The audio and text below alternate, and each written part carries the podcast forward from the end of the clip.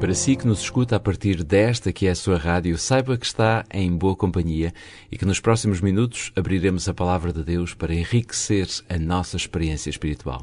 É sempre com muito carinho e boa disposição que a equipa da Voz da Esperança se apresenta em antena, pois o nosso desejo é que você seja tão enriquecido de bênçãos quanto nós. Sabendo nós que Deus não nos quer abençoar apenas a nós próprios, mas quer abençoar todo o auditório da sua rádio, eis-nos de volta para mais 15 minutos da Voz da Esperança onde queremos partilhar consigo tudo aquilo que já recebemos e esperamos sinceramente que seja do seu agrado. Falar de propaganda enganosa é falar de algo que é comum nos nossos dias. Mas a Bíblia adverte-nos para esta situação de uma forma muito interessante e este será o tema de hoje. Antes, porém, voltamos a nossa atenção para a música de inspiração cristã para depois então abrirmos a palavra de Deus. Escondi tua palavra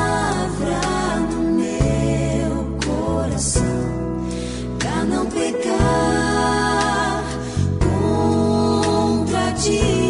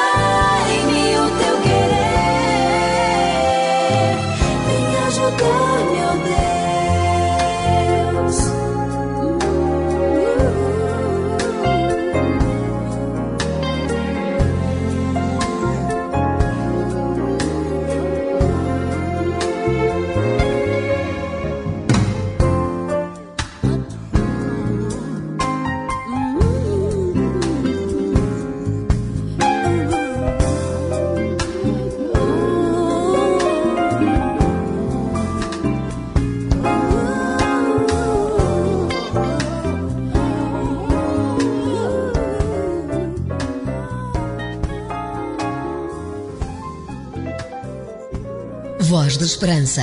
Mais que uma voz, a certeza da palavra.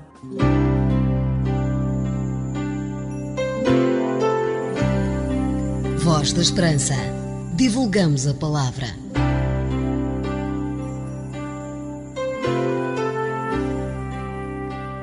Convido a si que está desse lado a abrir a sua Bíblia em Mateus capítulo 7, versículos 19 e 20, pois iremos ler o que o evangelista Mateus escreveu.